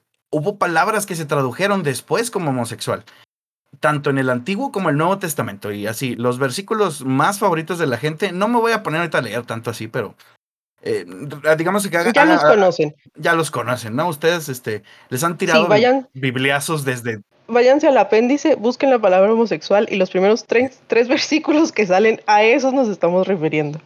Y la cuestión es que la palabra homosexual eh, se integra a la Biblia este, el siglo pasado, realmente. Em, no es una palabra que venga de manera explícita y aparte ni siquiera el concepto de homosexualidad se entendía igual. Podemos este, poner, por ejemplo, las cosas que decía este, Pablo, ¿no? Eh, porque digo, eh, eh, basarnos en el Antiguo Testamento, eh, que podemos hacer un, este, ejemplo muy claro, ¿no? La parte donde se puede entender que prohibiera de cierta manera la homosexualidad, la Biblia es en la misma, en la misma sección de reglas donde te dice, este, no sé, cómo tener este, buenos esclavos o cómo apedrear a las mujeres que se que están, este, hablan, que no, que no puedes tener contacto con las mujeres que están menstruando. Y este, y es así de, ok, ¿por qué escogemos cosas que ahora dices, ah, bueno, pues eso ya no tiene sentido por la sociedad? ¿por qué escogemos las cosas que sí queremos hacerle caso, ¿no? Que es la historia de siempre. Entonces, el Antiguo Testamento no me voy a meter porque ya es incluso ridículo. Con el Nuevo Testamento, em, de hecho, ahora eh, platicábamos antes preparando el material de, de este episodio. eh, vamos a salir un poco en defensa de Pablo, lo cual es raro porque Pablo lo vemos este, Sí, ya crucificado. lo habíamos mucho, pobrecito Pablo, lo juzgamos mal. Sí, No bueno, eh, lo que hacen. Es- Exacto. Este, y bueno, resulta que muchas de las cosas que se le asignan a Pablo realmente fueron escritas por sus discípulos, ¿no? O sea, se sabe de manera como académica que al menos son siete las epístolas que sí escribió Pablo, el, el otro resto, este, se le asignan a, o sea, se sabe que le escribieron gente que estuvo ahí con Pablo. Sí, que pudieran haber sido dictadas directamente por él o simplemente las mismas enseñanzas que Pablo había dado. Alguien se sentaba y escribía y a veces firmaban en nombre de Pablo y a veces no, pero pues bueno, eso ya es rollo, rollo académico, como dice Manny. Exactamente, no, o sea, es como ahorita, este, si quieres presentar un artículo de investigación, pues pones a tu profe ahí primero, ¿no? Para que sí lo pelen. Básicamente es lo mismo, publiquen. ¿no? Es- ajá, exacto, para que lo publiquen. Estaba así un vato escribiendo Primera de Timoteo y dijo, ah, no, pero voy a decir así, Pablo, este, escribe para que, para que sí me hagan caso. Em, y bueno, eso está documentado, la verdad. La cuestión es que a Pablo se le saca también mucho fuera de contexto porque habla de, cuando habla así de, de cuestiones que son este como homosexuales, pues, no habla del término homosexual de nuevo. Esto pasó hace dos mil años. No puede hablar del término en el que nosotros creemos que la homosexualidad o entendemos la homosexualidad y diferentes orientaciones como la entendemos ahorita, simplemente porque no había, o sea, es más, había relaciones homosexuales, este, por ejemplo, históricas entre miembros de la comunidad romana que eran como medio auspiciadas, digamos, y que eran incluso cuestiones hasta políticas meramente. Entonces, Sí, pues como Ajá. este, este, entre, es, es algo, eso es un hecho, pero ya se volvió así as- hasta, hasta mítico, ¿no? O sea, el hecho de que, por ejemplo, en, los griegos, la mujer se consideraba tan inferior que era más bien visto una relación homosexual porque, o sea, las relaciones con las mujeres pues solo se hacían como, se consideraban como, pues porque tienes que procrear, ¿no? Pero en realidad no vas a obtener ningún tipo de, exaltación. Exaltación, gracias. Este, porque son seres demasiado inferiores. Entonces, por eso se propiciaban las relaciones homosexuales e incluso se hacía como algún tipo de iniciación con los, con los chavitos, con los adolescentes, porque era como que tú no vas a conocer buen sexo hasta que no tengas sexo con un hombre. Sí, o sea, era, ahora sí que era un prejuicio por otro prejuicio, ¿no? Tal vez no, tampoco Sí. sería bueno volver allá, pero Sí, pero básicamente a lo que voy es de que no eran mal vistas. O sea, al contrario. Exacto, y, y creo que una de las lecturas más interesantes que se puede hacer acerca de, oiga, es que en la Biblia dice que homosexual, realmente es producto de la sociedad que escribe o traduce ese libro. Em, por ejemplo, la comunidad, este, eh, la comunidad LGBT también a veces aboga porque decimos, ah, bueno, este, el caso de David y Jonatán, ¿no? Que era la historia de, de dos reyes, bueno, del rey David, que era súper amigo, este, del, del hijo del otro, del rey al que iba a destituir, el rey Saúl. Que lo que te dicen es, bueno, muchas veces, este, eh, se utiliza esa historia como para decir, ah, bueno, pues entonces el rey David era gay y, este, todo está bien, ¿no? realmente tampoco se puede, o sea, la cuestión es, no se puede proyectar nuestro entendimiento de una relación homosexual en el escrito que tenemos, en el testimonio que tenemos de una relación de hace 3.000 años, escrita con el fin de también tener un impacto político. O sea, es básicamente como si quisiéramos adivinar en 3.000 años la orientación sexual de AMLO por sus discursos. Ay, O más bien de, los hijos de AMLO. sí, Exacto, me, me, me pusiste una imagen bien fea en la cabeza. Es para todos, gracias. Sí, pero fíjate que lo interesante aquí es que sí hay, históricamente hablando, o sea, sí hay escritos no bíblicos, ¿verdad? O sea, de otras culturas, específicamente en China. O sea, sí hay escritos históricos donde se menciona específicamente la orientación sexual de, de algunos gobernantes. Y eh, en China creo que había así como siete emperadores que está documentado que eran abiertamente homosexuales y que incluso su gobierno lo llevaban este como sesgado hacia esto, ¿no? O sea, su corte estaba llena de hombres en vez de mujeres, este, pu- pues ciertas decisiones este, en su gobierno, ¿no? Se, se hacían basados en el hecho de que ellos eran homosexuales. A lo que voy con esto es que al final, como dices tú, o sea, la palabra que nosotros entendemos, no, no, no, no la palabra, el concepto que nosotros entendemos como, como homosexual es algo que se ha ido dando y yo y creo, según había leído, se dio en las traducciones de la Biblia que se hicieron durante, o sea, en Europa, así súper, súper, este, sesgado, y que se hicieron, este, como en la Edad Media, ¿no? Donde entra toda esta parte del oscurantismo y todo es pecado y todos nos vamos a morir, y entonces aquí de mi cosecha, o sea, los editores de la Biblia le, le pusieron ahí partes eh, Em, como abogando por ciertas cosas o escribiendo ciertas cosas que ellos consideraban pecado, pero no necesariamente el autor original. Sí, exacto. ah, perdón. Hay gente que menciona, sí, hay estudiosos que mencionan que la cultura eh, forja la religión o moldea a la religión. Y unos dirían, no, pero ¿cómo es posible? Eh, sí, como dijo Carla, antes este, los esclavos era, era legal, ahora no es legal y ya se hasta se predica en contra de eso, las mujeres no podían votar, este no podía haber inclusive eh, casamientos entre, ya deja tú parejas del mismo sexo, sino parejas de diferente raza, digo raza entre comillas. Entonces, eh, les guste o no a la gente, eh, todo esto de la, de la inclusión se está dando y es, y es algo que no se puede detener. Así que eh, ya, ya vamos a ver, vamos a ver eso. Hablando de, inclusión, algo que se me hace bien triste históricamente hablando, y de hecho creo que es algo que sucede mucho en la Biblia, porque en la Biblia cuando habla del homosexualismo, dice aquel que se echa con varón como se echa con mujer. O sea, siempre es bien específico que habla de hombres homosexuales. Pero lo que se me hace bien triste es que históricamente la mujer tiene tan poco valor que ni siquiera se, se preocupan por decir que el, que el homosexualismo entre mujeres está mal. O sea, ni siquiera eso lo mencionan, ¿sí me explico? Entonces, de hecho, es como que un loophole muy interesante en la Biblia porque en ningún punto dice que está mal la mujer que se echa con mujer como se echa con varón. Entonces, en teoría, si nos vamos hacia estrictamente lo literal, escuchen el episodio anterior, o sea, si nos vamos estrictamente a lo literal, pues el lesbianismo no está mal visto. Exacto, exactamente. Entonces, no se dejen, em, ahora sí, no se dejen convencer de que alguien venga a agarrarlos a bibliazos, a decirles que ser eh, homosexual, lesbiana, bisexual, transexual, eh, cualquier orientación, está mal, porque la Biblia está incapacitada para decir eso, o sea, no tiene ni siquiera sentido. Entonces, es una discusión eh, en la cual nada más cada quien proyecta lo que trae por dentro. Como dijo Carla, las lesbianas también existen, los bisexuales también existen, las personas transgénero existen, las personas transexuales existen. ¿Cómo no? Yeah. Pásele, llévele, llévele. Y digo, tampoco quiere hacer que, que, todos en la Biblia sean este transgénero, ¿no? Digo, o sea, eh, no caigamos en el mismo error.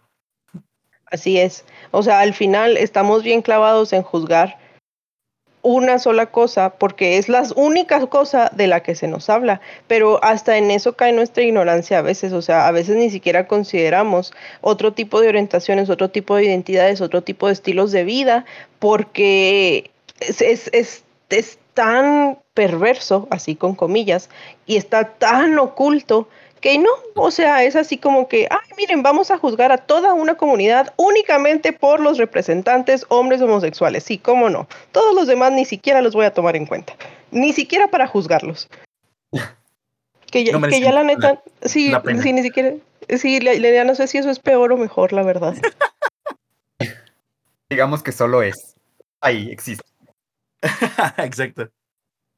Pues, ¿qué les parece si eh, le damos oportunidad también a, Ramiro de que nos platique un poquito cómo ha progresado su historia hasta este punto?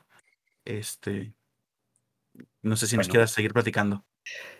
Em, sí, este, pues, pues bueno, eh, un poco en el, en el espíritu de los, eh, de los testimonios que estuvimos escuchando pues mi historia, eh, sin duda, mejoró. Bueno, mi, mi madre me buscó, me, me, pidió también disculpas por, por muchas cosas que pasaron, por las cosas que se dijeron.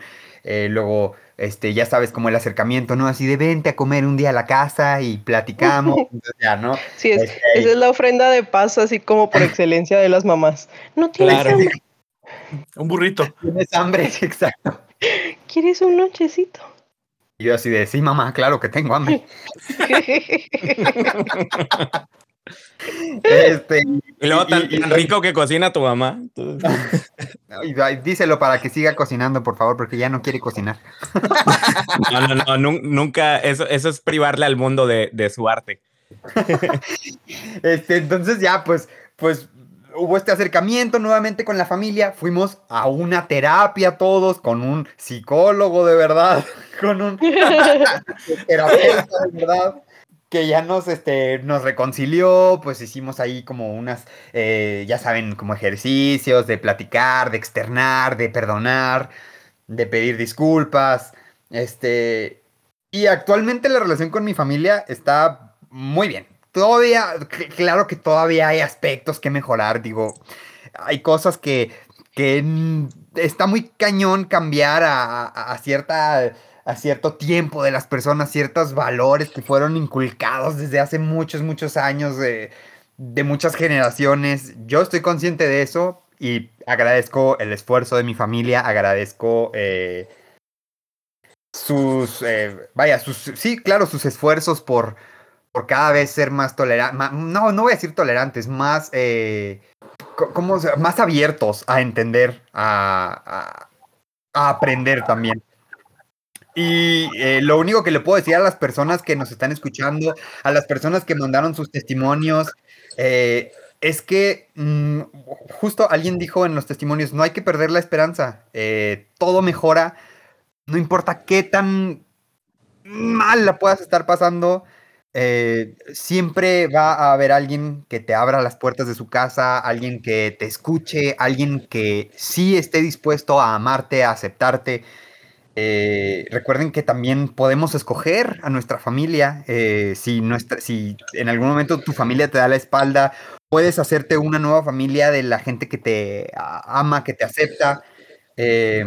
y pues mis redes sociales también están ahí abiertas a escuchar, a- a- dar algún consejo en la medida de lo que yo pueda. Y lo más importante es que siempre, siempre tengan alguien con quien platicar, un espacio seguro. Y eso es mi consejo para las personas que nos están escuchando, que tengan dudas sobre si sobre cómo tomar el siguiente paso. Y para ustedes, amigos, que, que bueno, sobre todo Álvaro, que pues que como directamente que me estás, me pediste una disculpa a mí, eh, yo lo único que puedo decir es que yo entiendo, entiendo, mira, todos estábamos en la, en la misma doctrina. todos, todos estábamos en el, en la en el mismo entendimiento. Entiendo que además, eh, exacto, sí, el yugo.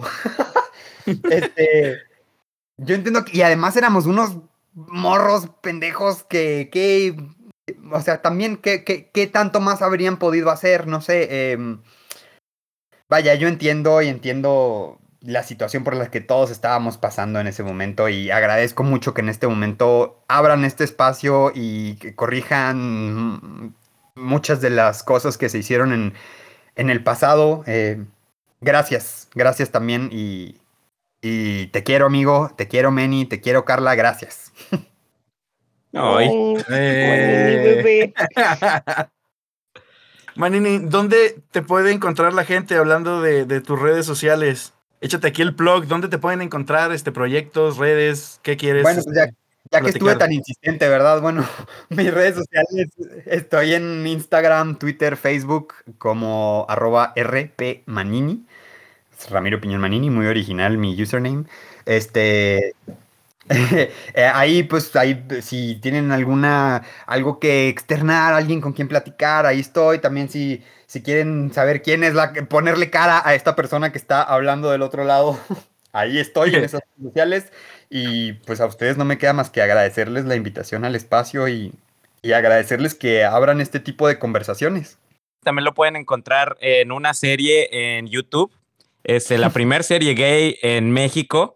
Este, con lugar, se llama Ramiro. Es, hay un personaje muy, muy divertido, muy gracioso. Está muy buena la serie. este, para que se, se la avienten. Y pues de la misma manera, así como, como les pedimos que, eh, que sigan a, a, Ramiro, también sigan a nosotros como La Cisana Podcast en Facebook, Twitter e Instagram.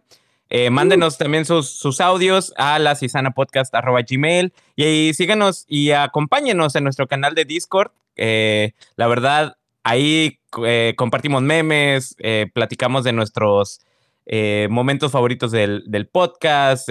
no sé, la verdad nos, nos la pasamos muy, muy, muy padre. Así que por favor síganos en todas nuestras redes. De igual manera, si tú que nos estás escuchando, tu hermano que me escucha, no, no es cierto. Este, tú, ustedes, ustedes no, que nos espíritu de, si espíritu de hermano Álvaro te reprendo. Este, igual nosotros no, no somos expertos, pero si necesitan a alguien eh, con quien platicar, ahí, ahí nos pueden seguir, sigan a, a, Manini. Este es un rollo que pues lo tomamos un poquito a, a, la ligera en este episodio, pero pues muchas veces, y como lo hemos escuchado en los testimonios, puede llegar hasta, hasta suicidios.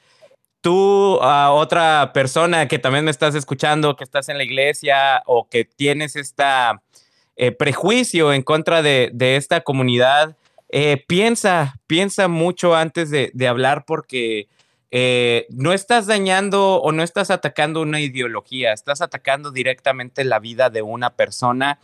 Y yo los dejo con este pensamiento de si realmente defiendes más a la doctrina que a la persona, algo está mal. Tomemos un poquito de conciencia, si llegaron a lastimar a alguien, pídanle perdón, la neta, este, sí se siente, se siente chido cuando lo haces en persona, cuando lo haces en público, pues también, este, pero, pero siempre es bueno, siempre es bueno eh, tratar de enmendar eh, los errores y reconocer que, que pues la regamos y hubo un momento en que pensábamos que lo sabíamos todo. Entonces, es una invitación que yo les quiero hacer. Sí, todo el mundo piensa que lo sabe todo a los 16. Recuerden que, eh, pues principalmente este espacio, como ya lo hemos venido diciendo, se trata ahora sí que de sacar traumas, o como en el caso aquí de Manini, de desbloquear traumas que no sabía que tenía. Eh, pero la idea es esa, ¿no? O sea, la idea es que lo podamos hacer siempre eh, como amigos, de una manera ligera, eh, un poco de burla, pero siempre recordando que la idea no es atacar a nadie, ¿sí? Eh, evidentemente estamos en contra de algunas de las cosas que se hacen en la iglesia, pero creo que algo bien importante, así como lo dijo Manini al principio, es que también pasamos años muy buenos ahí. Digo, aquí está la prueba, ¿no? O sea, seguimos con una amistad bien fuerte, N número de años después. Este, y pues siempre no, hay cosas buenas, ¿no? Sí, no, no, no, Eso, eso no lo hacemos por el bien de mi salud mental. Eh, pero pues ahora sí que como dice la Biblia, ¿no? Este, escudriñarlo todo, retener lo bueno y en este caso pues nos tocó vivir una etapa para muchos eh, muy difícil, eh, sigue siendo incluso para muchos otros, es algo con lo que con lo que posiblemente se va a batallar toda la vida, ¿no? Pero algo que me da gusto saber es que hay gente que a pesar de la iglesia sigue manteniendo sus creencias, sigue manteniendo sus valores, los valores que fueron adquiriendo a lo largo de, de su vida. Entonces, pues de eso se trata, ¿no? O sea, como dijimos ahorita, no importa, este, no importa quién te guste, eh, pues al final eso no define la, tu persona, o sea, eso no define tu calidad como ser humano, ¿no? Y este, pues recuerden que no se trata de atacar y no se trata de juzgar, este, se trata de, de tratar de ver las cosas de una perspectiva abierta y conocer eh, otras historias, otras perspectivas. Y esto es lo que nos nutre, ¿no? Esto es lo que nos hace crecer. Entonces, Manini, no sé si quieras despedirte.